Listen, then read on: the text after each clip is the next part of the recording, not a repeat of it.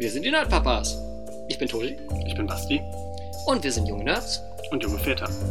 Und das ist unser Podcast, wo wir darüber sprechen, wie es ist, Vater zu sein Oder Nerds. und eventuell irgendwann mal Väter von jungen Nerds zu sein. Hallöchen alle miteinander. Hallo! Staffel 4, Folge 2. Erstmal und den Erstmal. Titel überlegen wir uns dann am Ende. Ja, genau. Äh, wobei, also je nachdem, ne? Wir, wenn wir mit meinem Vorschlag äh, fahren, dann haben wir schon einen Titel. Ja, äh, was hast du denn vorgeschlagen? Also ich äh, glaube, ich, äh, du meintest, wir hatten da schon mal drüber gesprochen. Ich kann mich tatsächlich gerade nicht entsinnen, aber äh, im Zuge dessen, dass jetzt ähm, Ende Februar die Avatar The Last Airbender Realverfilmung auf Netflix anläuft, äh, dachte ich mir, können wir mal äh, der, der Franchise, äh, der, der, der Avatar-Franchise mal irgendwie eine Folge widmen. Also, um das klarzustellen, wir reden nicht über diesen gruseligen Film von vor vielen, vielen Jahren, sondern Vielleicht diese auch. neue Serie. Vielleicht auch. Also, Äh, müssen wir mal gucken, wie sich die Folge so entwickelt. das, was bei wir reden Netflix auf jeden kommt, Fall ist nicht über die blauen Film. Aliens. das auch nicht. Wir reden auf jeden Fall nicht über James Camerons blaue Aliens, sondern wenn dann über äh, alles hat sich verändert, als die Feuernation angegriffen hat. Oh. Ja. Das waren noch Zeiten, damals bei Nickelodeon. Mhm. Als da die ersten Folgen kamen, da war ich total angefixt. Das Ja, ich glaube, ich habe das im Original gar nicht, also als es ausgestrahlt wurde, habe ich das, glaube ich, gar nicht gesehen. Es hat bei irgendwie dann viele, viele Jahre gedauert, bis ich das tatsächlich mal ähm, gesehen hatte. Und es lag vor allen Dingen daran, dass meine Frau tatsächlich eine ähm, Avatar The Last Airbender äh, DVD-Kollektion besessen hat mit allen drei Büchern drin, also äh, Wasser, Erde und Feuer. Und äh, da, die waren irgendwie, die, da gab es nur eine deutsche und eine französische Tonspur. Und die haben wir auch immer noch. Ähm, aber ich glaube, die war die ganze Zeit irgendwann im Regal und ich habe irgendwann gesagt, hey, irgendwie, ich glaube, das ist ganz cool, können wir uns das mal angucken. Und dann haben wir das irgendwie gesehen und ich war halt völlig, völlig hin und weg. Äh, verständlich, also die, nein, eigentlich, eigentlich durch die Bank weg eigentlich ziemlich geil. Also das, dieses gesamte, sowohl Avatar The Last Airbender als dann später auch Avatar Korra, äh, super gemacht, durch die Bank weg. Ja, also es hat mich auf jeden Fall. Und dann, genau, und zu dem Zeitpunkt, wo ich, wo ich dann äh, Last Airbender irgendwie gesehen hatte, war Korra, glaube ich, gerade in der zweiten Staffel lief das, glaube ich, gerade. Und es war relativ. so spät bist du schwierig- jetzt eingestiegen. Und es war relativ schwierig, da in Deutschland, glaube ich, irgendwie ranzukommen an diese Folgen, meine ich mich zu erinnern. Ist aber schon wieder so lange her, keine Ahnung. Ja, aber ja, so spät bin ich erst äh, eingestiegen in das ganze Ding. Das ist krass. Aber vielleicht mal als Kurzüberblick für diejenigen, die überhaupt keine Ahnung haben, wovon wir gerade reden. Also Avatar The Last Airbender ist eine, ähm, eine Animationsserie, die äh, ursprünglich für Nickelodeon äh, produziert worden ist, in der es um den, um den Last Airbender, also den letzten Luftbändiger äh, geht.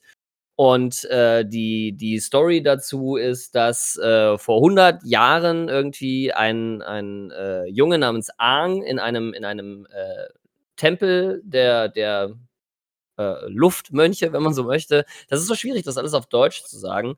Ähm, also so ein Tempel geboren wurde und da dann festgestellt wurde, dass er die, die Reinkarnation des sogenannten Avatars, der Herr der Elemente, äh, ist. Das ist also eine, eine Figur, die es in der Welt dort äh, äh, gibt, die äh, halt immer wieder geboren wird und deren Aufgabe es ist, irgendwie die Welt irgendwie im Gleichgewicht zu halten. Und äh, der Junge war halt noch sehr, sehr jung, als er mit dieser Erkenntnis konfrontiert wurde. Hey, du bist jetzt übrigens der Avatar und du musst jetzt irgendwie unsere ganze Welt irgendwie gerade ziehen. Äh, dass er irgendwie abgehauen ist, dabei in Sturm geraten ist mit seinem, mit seinem fliegenden Bison Appa und dann irgendwie abgestürzt ist und dann eingefroren ist und dann 100 Jahre im Eis eingefroren wurde und dann die erste Folge beginnt quasi äh, äh, damit, dass äh, dieser junge Avatar dann irgendwie wieder auftaut äh, am Südpol und dort dann von zwei äh, Einwohnern des dortigen äh, Stammes, äh, äh, des, des südlichen Wasserstammes irgendwie gefunden wird von Katara und äh, Sokka. Und äh, die dann irgendwie also feststellen, dass er der Avatar ist und ihn dann auf seiner Reise begleiten, um alle vier Elemente zu erlernen. Also er kann quasi von Haus aus, wo er geboren wurde, schon Luft und muss dann im Verlauf der drei Bücher, Wasser, Erde und Feuer, dann die anderen drei Elemente lernen, um dann am Ende irgendwie den Feuerlord äh, zu besiegen, Osei, der äh, ein Nachfahre äh, des äh, vorangegangenen Feuerlords ist, der, äh, wie man dann im Laufe der Geschichte erfährt, äh, Gründe gehabt hat, zu versuchen, diese, diese Luftnomaden oder diese, diese Luftmönche irgendwie auszulöschen, um hoffentlich zu verhindern, dass der nächst wiedergeborene Avatar ihm irgendwie seine Pläne der Weltherrschaft durchkreuzt. So als sehr, sehr komprimierte Zusammenfassung und wahrscheinlich auch keine gute Zusammenfassung einer Serie, die nicht nur dafür, dass es eine Nickelodeon-Serie ist, äh, äh, ne, gibt es eine ganze Menge Animationsserien auf Nickelodeon, die alle nicht das sind, die vom, von der Atmosphäre, vom Vibe her, von der Zielgruppe etc. wahrscheinlich alle was völlig anderes sind. Und dann hast du halt Avatar The Last Airbender, das halt einfach eine ne völlig andere Liga an Animationsserie ist.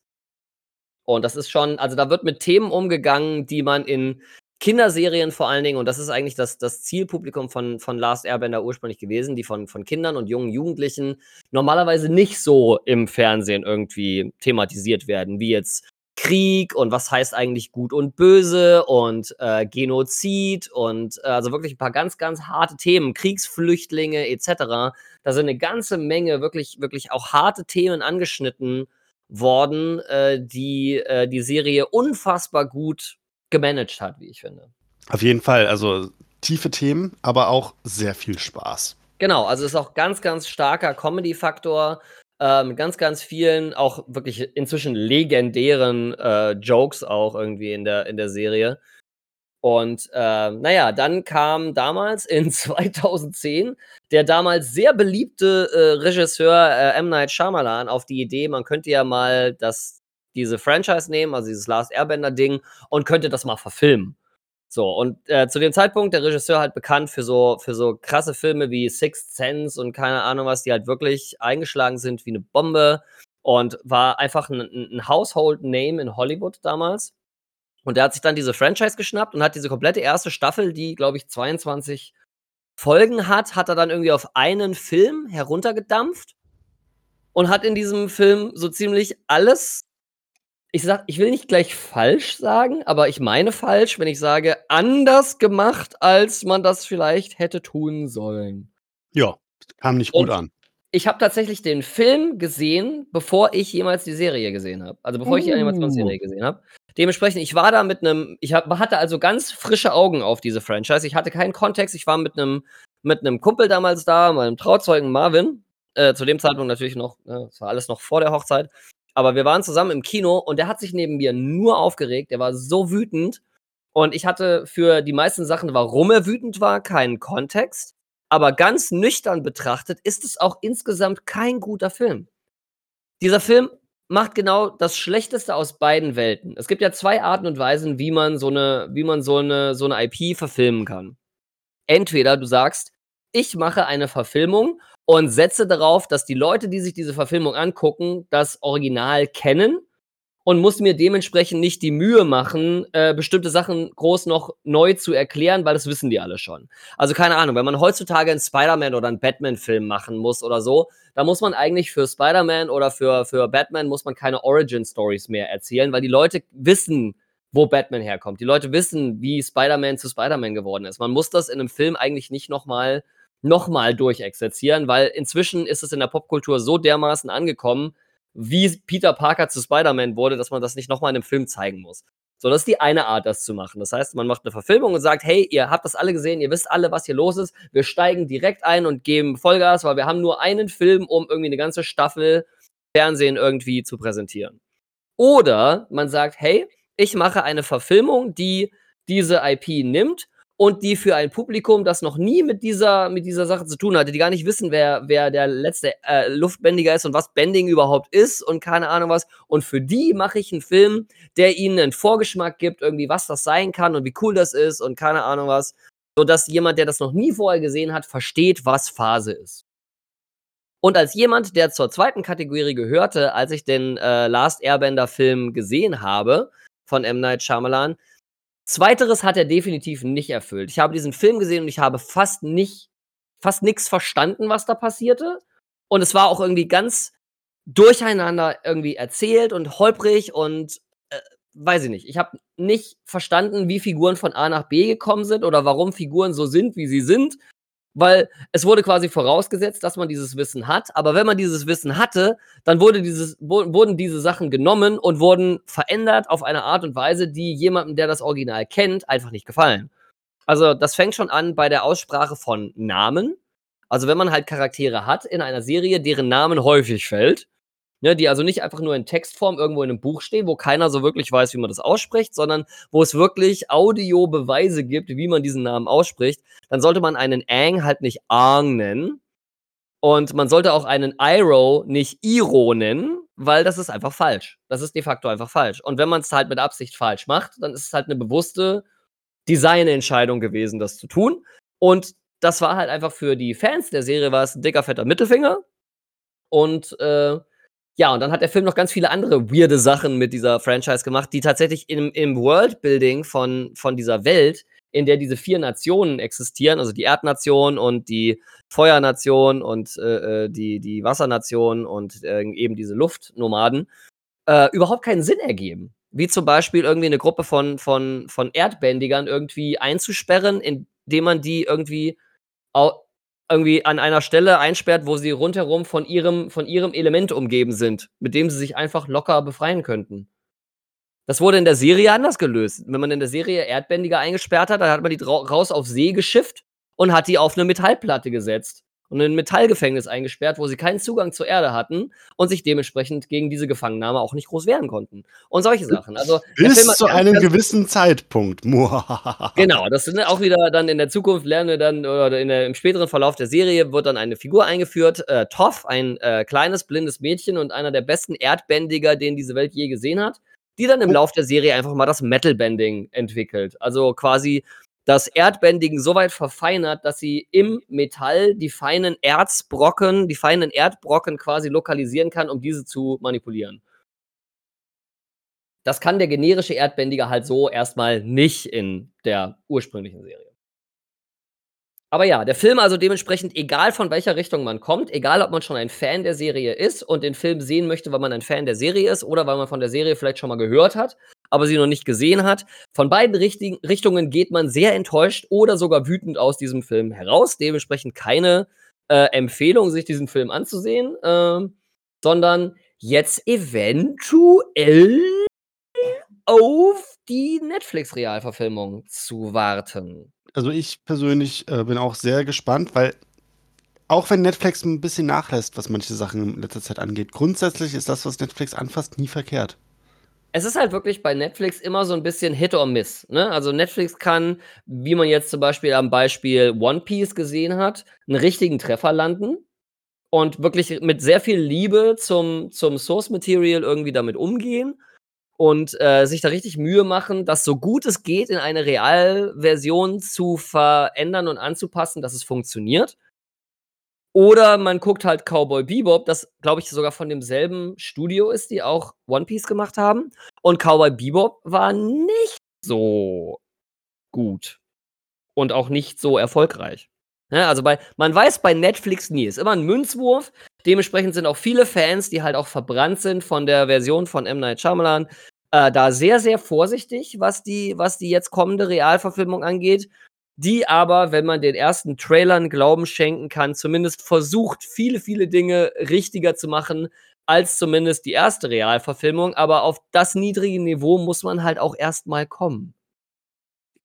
So, wenn man einfach nur besser sein muss als der Film von M. Night Shyamalan, da muss man sich nicht viel Mühe geben. Aber es ist halt ein, ein hartes Erbe, wenn man sich überlegt, wie viel, also es, wir haben ja jetzt nicht nur Avatar ähm, The Last Airbender, sondern ja auch Avatar Core.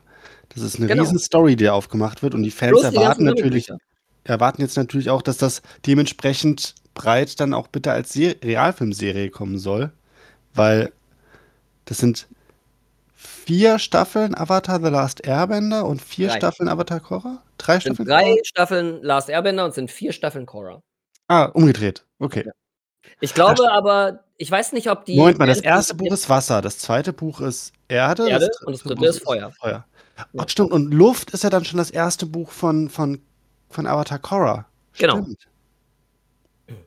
Weil es das einzige Element ist, was äh, Korra noch nicht äh, beherrscht, weil sie da irgendwie nicht so rankommt. Und alle anderen Elemente beherrscht sie schon als Jugendliche. So. Ähm, aber ich wäre mir nicht so sicher, ob Leute, die oder also ob diejenigen, die sich von der Netflix-Verfilmung irgendwie erhoffen, dass sie wirklich die komplette Last Airbender-Serie als Realverfilmung bekommen, ob die auch darauf spekulieren, dass im Anschluss gleich auch eine Korra-Realverfilmung irgendwie angefertigt wird, weil im Gegensatz zu Last Airbender, wo sich der, die, die, die Fan-Bubble irgendwie relativ einig ist, dass es einfach phänomenal ist, gehen die Meinungen da bei Legend of Korra tatsächlich sehr auseinander. Also es gibt diejenigen, die es wirklich mögen und diejenigen, die es überhaupt nicht mögen und diejenigen, die sagen, ja, ist gut, aber halt nicht so gut wie Last Airbender. So. Also, ähm, was ich also, es gibt so einen Punkt an Avatar Korra, den ich sowohl gut als auch schrecklich finde. Okay. Und zwar, ähm, dass wir nicht so viel von Avatar Ang mitbekommen. Wie er gestorben ist, ist nicht so richtig. Das ist irgendwie nur so antuschiert. So, oder geschweige denn, wie er gelebt hat. Das ist so. Der, der, der Tod eines Avatar bedeutet im nächsten Jahr die Wiedergeburt eines neuen Avatar. Ja. Oder ich weiß nicht mal, ob im nächsten Jahr, aber ziemlich zeitnah. Ich, glaub, ich glaube, äh, in sehr kurzer Zeit, also. Ja. Und ähm, in der ersten Staffel von Avatar Korra geht es irgendwie um Ang, aber auch nicht so richtig. So, es werden viele Fragen aufgeworfen, wie das mit Ang lief. Und es gibt auch viel, ist das auch Inhalt von vielen, vielen Unterhaltungen, besonders auch mit dem, mit Angs Sohn, der dann, der, der dann Korras Lehrmeister in Sachen Luftbändigen wird. Mhm. Aber so richtig kriegen wir nicht mit, wie, wie Aang tatsächlich gelebt hat. Und das finde ich einerseits irgendwie cool, weil, hey, wir haben hier den Fokus auf Korra. Korra ist jetzt der Protagonist. Andererseits auch so ein bisschen schade. Ich, ich persönlich würde mir gern so eine, so eine, so eine Aang Chronicles Sonderband-Edition oder sowas mal wünschen. So Wenn es als Comic rauskommt, vielleicht gibt es das auch wirklich, aber naja, mich würde diese Story echt mal interessieren. Die Schöpfer der Original-Animationsserie, also äh, Brian DiMartino und ähm, nee, Brian Konietzko und äh, Mike DiMartino oder so ähnlich. Ich butchere die Namen gerade, ich müsste das tatsächlich nachgucken. Ich habe wieder mal nicht recherchiert, wie sich das gehört. Es hat sich auch relativ spontan ergeben, worüber wir heute reden. Aber die haben ja, die waren ja ursprünglich an der Produktion der Netflix-Serie be beteiligt und haben sich dann aufgrund von Creative Differences, was auch immer das heißen soll, äh, aus der Serie zurückgezogen und haben dann ihr eigenes Studio gegründet, Avatar Studios, und sind tatsächlich gerade dabei, einen Animationsfilm zu machen, der in der Zeit spielt, in der Aang ein erwachsener Avatar ist und was da so los ist. Finde ich sehr gut. Also da kommt noch was. Ähm, mal, was vielleicht mal als Hinweis, ähm, was erstaunlich ist an der, an der Avatar-Welt, ist, wie rasant Technologie vorangeschritten ist zwischen Avatar äh, Ang und Avatar Korra. Ja. Avatar Ang hat die Welt, also generell Technologie hat zur Zeit von Avatar Ang auf dem Bändigen selbst basiert. Sprich, alles wurde irgendwie versucht mit dem Bändigen zu lösen. Es gab Schiffe, die davon profitiert haben, dass Wasserbändiger dort am Werk waren. Es gab im Erdkönigreich gab's Züge, Güterzüge, die durch Erdbändigen bewegt wurden. Oder Mhm. ge generell Förderstrecken und, und in, eine innerstädtische Beförderungssystem wie so ein, so ein Flaschenpost oder Rohrpost mäßig, Ja. um Güter zu transportieren, auf, das auf Erdbändigen basiert hat. Und in der Feuernation wurde halt irgendwie versucht, alles mit Feuer zu lösen. Ja. Luftschiffe zum Beispiel hatten die dann auch. Sehr, sehr krass.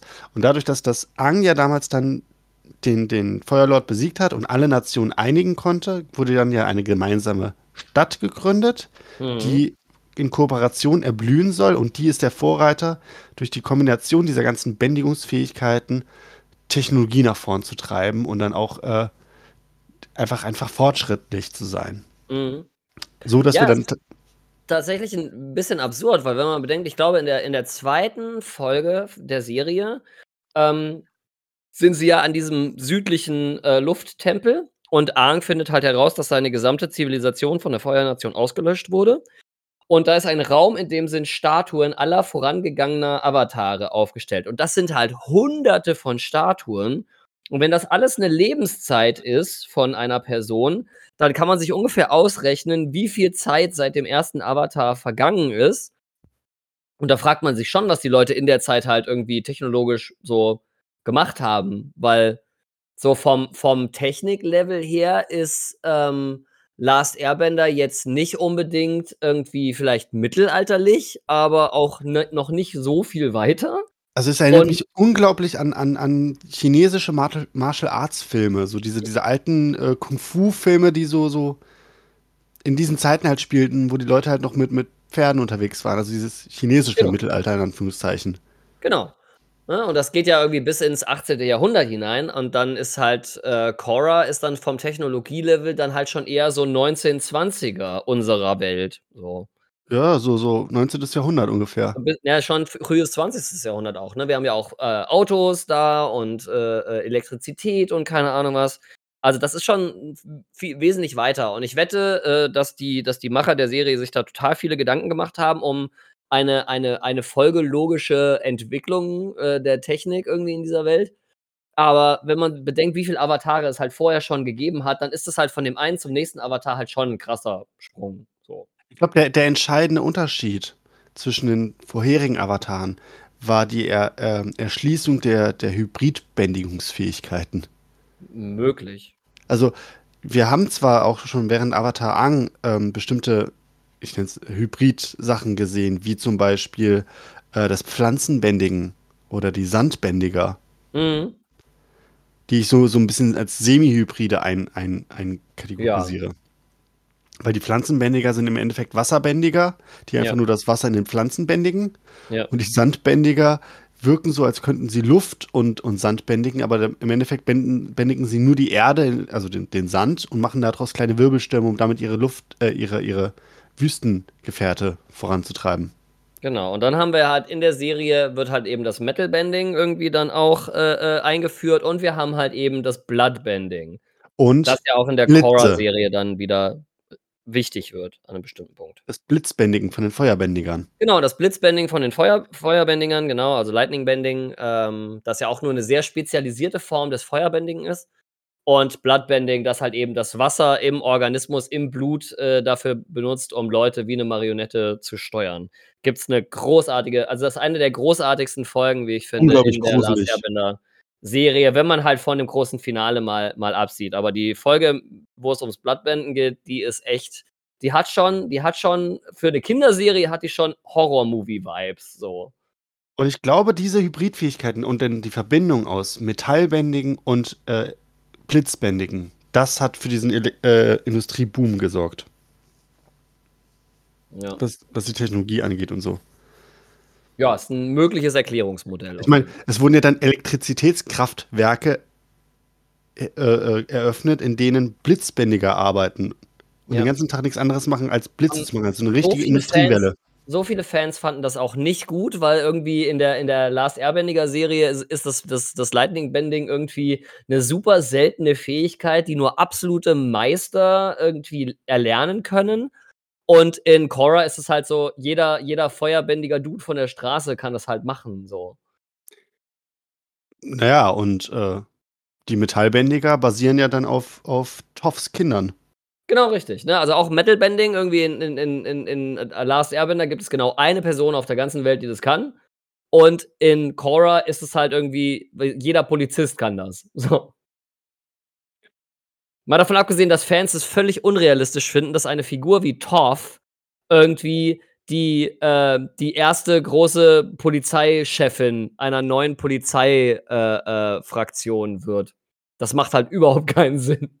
So, Toff ist voll die Rebellin und so total against the system. Die wird sich bestimmt nicht irgendwie dahinter klemmen, irgendwie zu helfen, einen Polizeistaat zu gründen. Ja gut, es war ja nicht als Polizeistaat geplant, sondern es ging ja nur darum, die öffentliche Ordnung aufrechtzuerhalten. Ja, richtig, aber weißt du, Toff wäre die erste, vor der die öffentliche Ordnung geschützt werden müsste.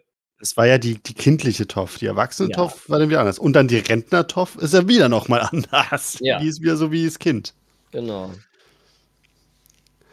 Aber, Aber ja, ähm, also überhaupt, äh, also reden über Avatar The Last Airbender und auch vor allen Dingen Legend of Korra oder auch die ganzen Comics, die in der Zwischenzeit äh, angesiedelt sind und so. Alleine darüber zu reden, würde natürlich eine Folge dieses Podcasts irgendwie gänzlich äh, sprengen. Aber ähm, was ich halt spannend finde, ist, jetzt ist ja kürzlich der, der Trailer rausgekommen für die Realverfilmung. Und dabei sind mir einige Dinge sind mir schmerzhaft bewusst geworden, was ähm, Adaptionen von bestimmten Genres oder Medien in ein anderes Medium angeht.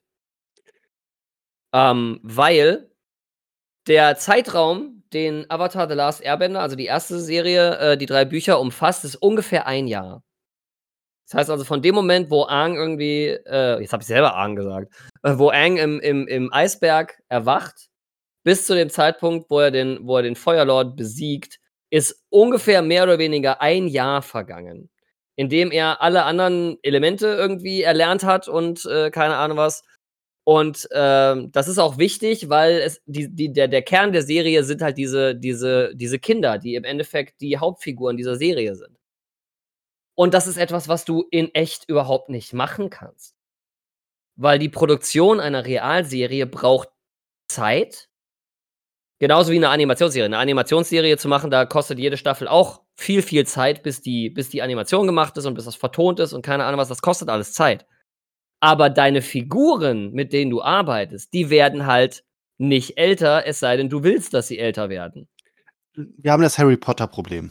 Genau. Die haben also in dieser Serie jetzt das Harry Potter-Problem. Es ist absolut unmöglich, drei Staffeln Avatar The Last Airbender Live-Action auf Netflix zu machen, in einem Zeitraum, in dem die SchauspielerInnen noch jung genug sind, dass dieser Jahres, dass dieser Einjahreszyklus, den die ursprüngliche Serie umfasst, realistisch wäre. Ich kann mich persönlich aber von diesem Einjahreszyklus tatsächlich emotional trennen, muss ich gestehen. Ich auch. Denn, ich kann, ich kann die Charaktere verstehen. sind während dieser Reise so dermaßen erwachsen und reif geworden. Auf jeden Fall. Definitiv. Aber was ich damit meine, ist halt, da ist halt, das ist mir zum ersten Mal so richtig bewusst geworden, dass du, du kannst so viele Staffeln von einer Animation sehen. Wir sie, siehe die Simpsons, ja.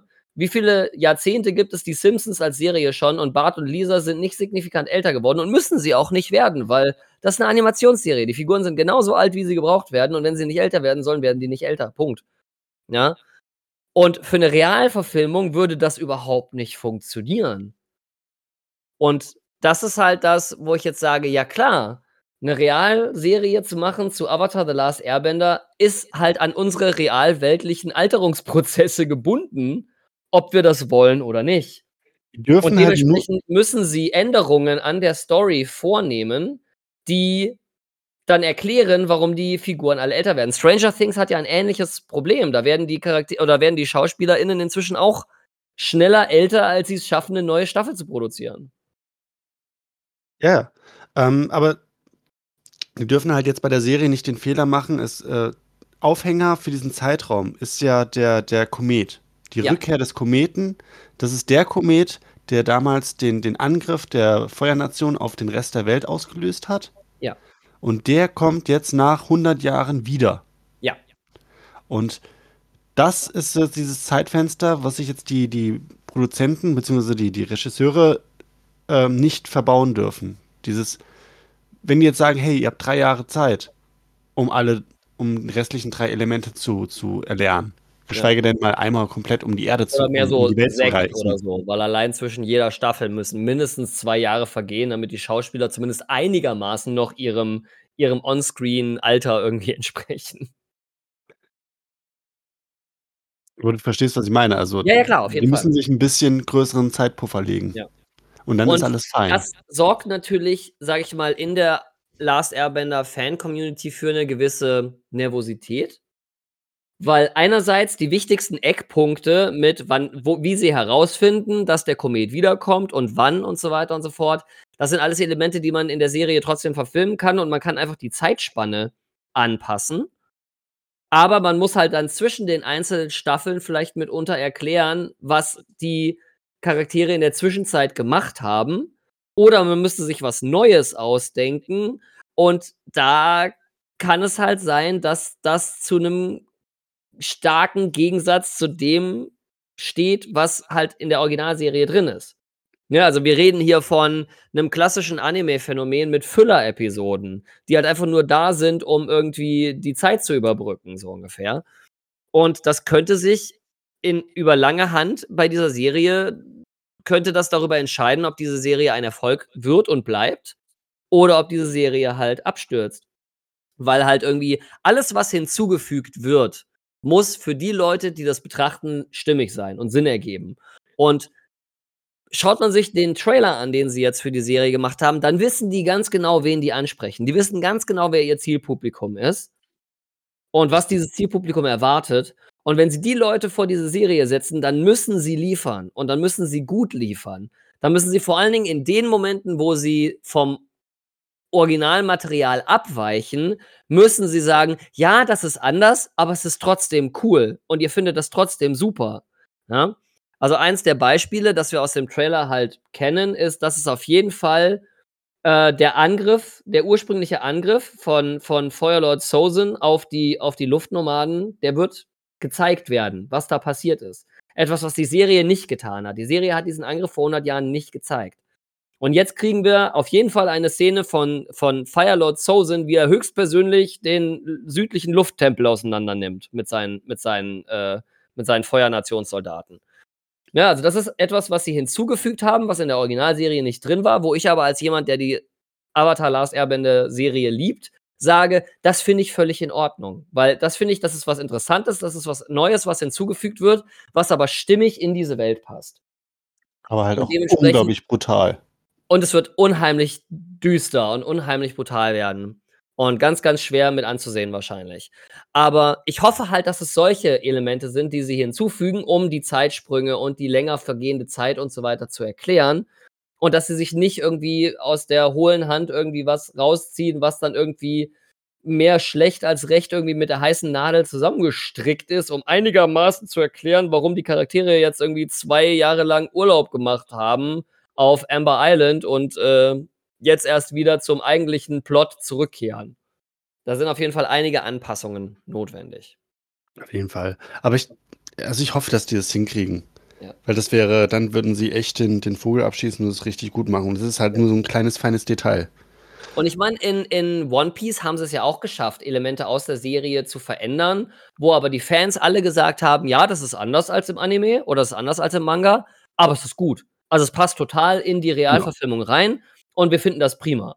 So. Also ich bin halt erstaunt, äh, ich glaube, ja, wir kommen jetzt wieder auf One Piece, aber wie sie halt den, den, das Feeling rübernehmen konnten. Genau, und ich glaube, das sollte bei, bei Adaptionen immer der Fokus sein, weil du kannst ein Medium nicht eins zu eins so nachbauen, dass es genau wie das Original ist. Nummer eins, warum machst du dann eine Adaption, wenn es doch das Original gibt? Ich kann mir auch Avatar The Last Airbender angucken. Ich muss die Netflix-Serie nicht gucken, wenn das eins zu eins quasi Frame für Frame dasselbe wäre wie die Originalserie, müsste ich mir die auch nicht angucken. Halt Außer auch mal die Bilder zu sehen und zu sehen, hey, wie sieht das denn in Live-Action aus? So. Aber ich brauche das nicht. Die Serie würde mir nichts Neues geben. Und deswegen bin ich eigentlich tatsächlich ein großer Freund von Adaptionen, die wie bei One Piece bestimmte Sachen einfach hinzufügen oder abändern, damit es irgendwie besser in dieses in dieses andere Genre passt, in dieses andere Medium passt, weil eine Realserie halt einfach anders funktioniert als eine Animationsserie. Also ich bin, bin ehrlich, für mich wird es wahrscheinlich mit zwei Charakteren stehen und fallen. Für mich die zwei wichtigsten Charaktere sind Iroh und Soccer. Genau. Bin ich 100% bei dir. Bin ich 100% bei dir. Und da kommt es jetzt schon zur ersten Kontroverse. Denn in einem Interview hat der Schauspieler von äh, Soccer hat gesagt, dass sie in, der ersten, in dieser ersten Staffel eine, eine sehr, sehr grundlegende Änderung an Soccer als Charakter getätigt haben und die Fans sind sowas von nicht begeistert. Weil, wenn man sich die erste Staffel anguckt, ist Soccer so ein bisschen so ein Sexist. Ja, der ist so ein bisschen so, ach ja, hier, äh, Männer können alles besser als Frauen und äh, das wird speziell bei den Kyoshi Warriors, wenn sie dann auf Kyoshi Island sind, wird es halt relevant, weil Suki und ihre und ihre äh, Kyoshi Kriegerinnen ähm, die sind halt richtig gut in dem, was sie tun. Und Soccer macht halt so, aha, ihr in euren witzigen Kostümen mit eurem lustigen Make-up, lasst mal hier den, den dicken, fetten Krieger mal zeigen, wie, wie Kämpfen wirklich geht. Und kriegt halt dafür hart auf die Nase und muss dann halt lernen, so nur weil jemand irgendwie eine Frau ist, heißt es nicht, dass die weniger gut kämpfen kann oder weniger gut in irgendwas anderes ist als, als jemand anders. Und das ist für, für Soccer als Charakter ein ganz, ganz wichtiger Schritt, dass er halt startet als, als harter Misogynist und als harter Sexist, der im Laufe der ersten Staffel mit seiner Einstellung so ein bisschen auf die Nase fällt und dazulernen muss und dadurch ein besserer Mensch wird im Endeffekt. Das ist für Sockers Charakterentwicklung sehr, sehr wichtig. Bis dann zum Schluss am, am nördlichen Wasserstamm, wie er, wie er genau. quasi die, die Liebe seines Lebens verliert. Genau richtig. Und da ist es auch, der, der, der nördliche Wasserstamm, da gibt es eben auch eine ganz klare Trennung zwischen Mann und Frau. Männer dürfen wasserbändiger werden, Frauen dürfen das zwar auch, aber die dürfen ihre Fähigkeiten dann nur zum Heilen verwenden, ne, weil die Frau gehört an Herd und so weiter und so fort. Und da ist es ja ganz wichtig für Kataras äh, Story, dass sie sich dieser, dass sie sich diesem, äh, äh, diesem System entgegenstellt und sagt, das finde ich unfair, das finde ich nicht gerecht, das finde ich nicht richtig. Und da ist dann Soccer als Support und als Unterstützung für Katara auch ganz, ganz wichtig. Und wenn sie halt Soccers Sexis Sexismus rausnehmen, weil sie sagen, ah ja, das ist nicht mehr zeitgemäß, dass Soccer so sexistisch ist und so weiter, dann fehlt zumindest für diesen Charakter ein ganz, ganz wichtiger Teil seiner Charakterentwicklung. Und das fände ich tatsächlich sehr, sehr schade. Ich bin darüber jetzt vielleicht nicht so wütend wie, wie andere Fans im Internet da draußen, aber ich finde diese Änderung auch nicht gut. So. Es wird halt nicht mehr so deutlich. Genau. Und es ist halt auch eine ganz wichtige Message, die so eine Serie dann auch senden kann an die Menschen da draußen. So, hey, guck mal, dieser Typ hier, der war vorher genauso wie ihr. Der fand auch irgendwie, die Frau gehört an Herd und der Herd in den Keller und bla und keine Ahnung was. Aber der hat, der hat auf die harte Tour lernen dürfen, dass es auch anders geht und ist dadurch gewachsen und hat was dazugelernt und ist ein besserer Mensch geworden. Ne? Das ist eine ganz wichtige und für, für die, die kleinen Mädchen, die eventuell diese Serie sehen, sind diese, sind diese Messages halt total wichtig. So, hey, lass dich nicht kleinreden. Ihr könnt auch ganz groß werden. So, wie jeder andere Mensch auch. Und es wäre halt schade, wenn sie das rausnehmen würden weil es eine ganz wichtige Message ist. Und hoffen, dass sie dann einfach versuchen, das, das anders darzustellen. Ja, also wie gesagt, da bin ich halt sehr, sehr vorsichtig. Ansonsten von dem, was man von Soccer im ersten Trailer gesehen hat, finde ich, für eine Realverfilmung funktioniert es schon ganz gut. Avatar The Last Airbender hat als Animationsserie, die sich sehr, sehr stark an, sag ich mal, Anime-Bildsprache auch orientiert, hat natürlich den Vorteil, dass sie bestimmte Comedy-Aspekte aus dem Anime stärker übernehmen können mit witzigen Soundeffekts oder ganz ist stark Mimik. verzerrten Gesichtszügen und keine Ahnung was. Das ist natürlich was, was eine Realserie einfach nicht tun kann. Und die müssen halt dann gucken, dass sie ihren eigenen Ton finden, was halt diese Balance, diese wirklich gute Balance von, von Avatar The Last Airbender, der Animationsserie, angeht, ähm, was Comedy und aber auch was Ernsthaftigkeit angeht. Ja, da sind wir auch wieder bei Bringing Balance to the World und so. Ne? Also die Aufgabe des Avatars ist es, eine, ein Gleichgewicht zu haben zwischen allen Sachen. Und die Serie hat auch ein gutes Gleichgewicht zwischen Ernst und Spaß. Obwohl ich das Gefühl hatte, dass man immer mit einem guten Gefühl aus einer Folge rausgegangen ist, bis zu dem Cliffhanger am Ende der Staffel. Ja. Es gab immer sehr ernste Thematiken, die aber dann irgendwie mit einem guten Gefühl rausgingen, aber die Cliffhanger waren halt heftig. Also es waren immer sehr, sehr krass so, okay, das ist jetzt Schluss und jetzt müssen wir ein ja. Jahr warten oder wie? Es sei denn, man nimmt halt irgendwie Appas Last, Lost Days, weil diese Folge macht keinen Spaß. Und das ist auch genau der Punkt. Ne? Die hat ja auch Preise gekriegt, diese Folge, weil das ist ja, also, ne, für diejenigen, die sich vielleicht nicht mehr äh, erinnern, da gibt es ja die Folge, wo Appa entführt wird und dann irgendwie eine halbe Staffel lang nicht verfügbar ist für die, für die Gang.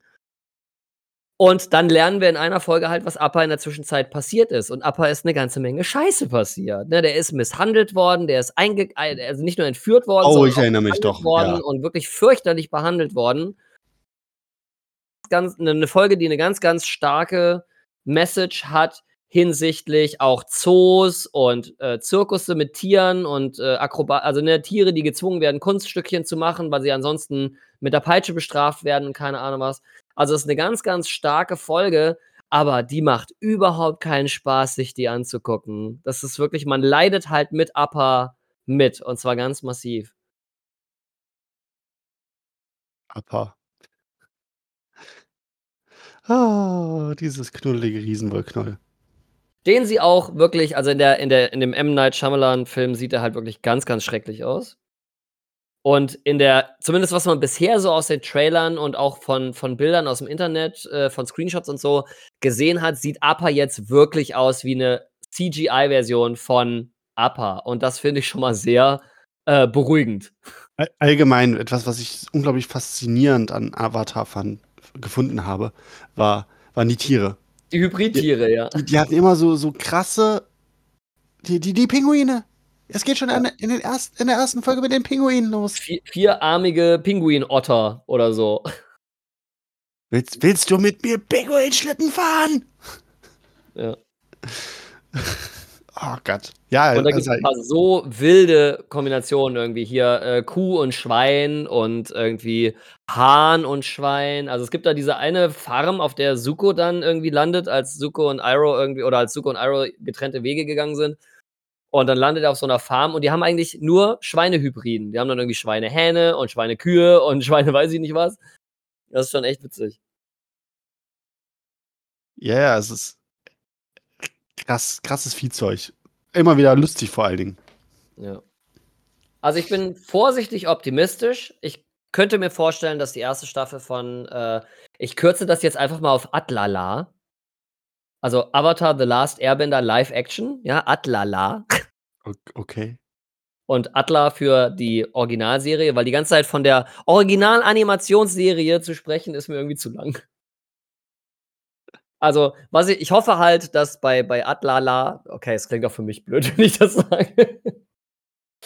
Ähm, dass halt in der Netflix, äh, dass äh, dass es halt einfach dass es 'n paar Szenen gibt, die man aus der Animationsserie kennt, wo man sich einfach freut, die irgendwie als als Realvariante irgendwie beobachten zu dürfen. Und ich hoffe, dass die Chemie zwischen den Charakteren, äh, stimmt, weil damit steht und fällt die Serie einfach. Das war bei One Piece genauso. One Piece steht und fällt mit der Chemie zwischen den Hauptfiguren. Und das haben sie bei One Piece ganz, ganz toll hingekriegt und ich hoffe, dass sie das bei bei, äh, der Ne der Avatar: Last Airbender Netflix Realverfilmung ist auch blöd, äh, dann eben ebenso gut hinbekommen. Also, dass auch die Chemie zwischen diesen Charakteren, äh, stimmt.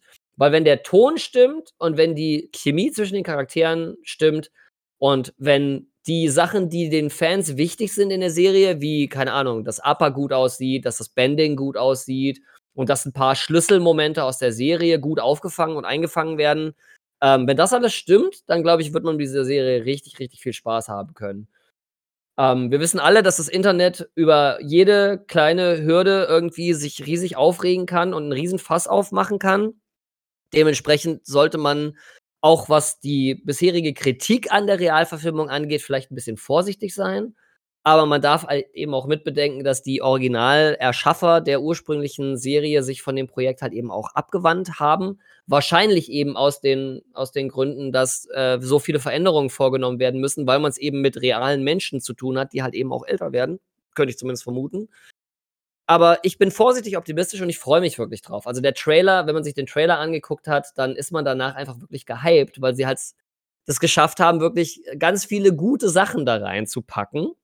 Wie jetzt, dass man irgendwie Bumi sieht und dass man auch irgendwie June und ihren ihr ihr ihr Maulwurfs Wolfsschnupperviech, ähm, den Shearshu da zu sehen bekommt und dass man auch Jet zu sehen bekommt, weil das sind alles legendäre oder oder ikonische Figuren, die in dieser ersten Staffel auftauchen. Und da haben sie den Fans natürlich schon ganz viel Fanservice gefüttert. Ich bin gespannt. Ich bin schwer gespannt. Wir werden wahrscheinlich im Kontext dieses Podcasts, äh, mitunter darüber, äh, immer mal wieder berichten. Vielleicht nicht in dem Moment Stil, mal, Moment mal. Bumi hatte doch so 'n so 'n so 'n Hm? sein Kuscheltierchen. Ähm, was war denn das für 'n für 'n Riesenmonster? In so 'n so Ähm Gorilla-Ententier oder ich weiß nicht. es war so 'n Hasen-Gorilla-Yeti-Viech. Ne, ne, es gab dieses klei Fla Fluffy, Fla Flapsi. Floppy Floppy oder so. Flapsi. Flapsi. Flapsi. Irgendwie so was. Ja, Genau, ich bin man denkt gespannt, ob wir Flopsy zu sehen kriegen werden.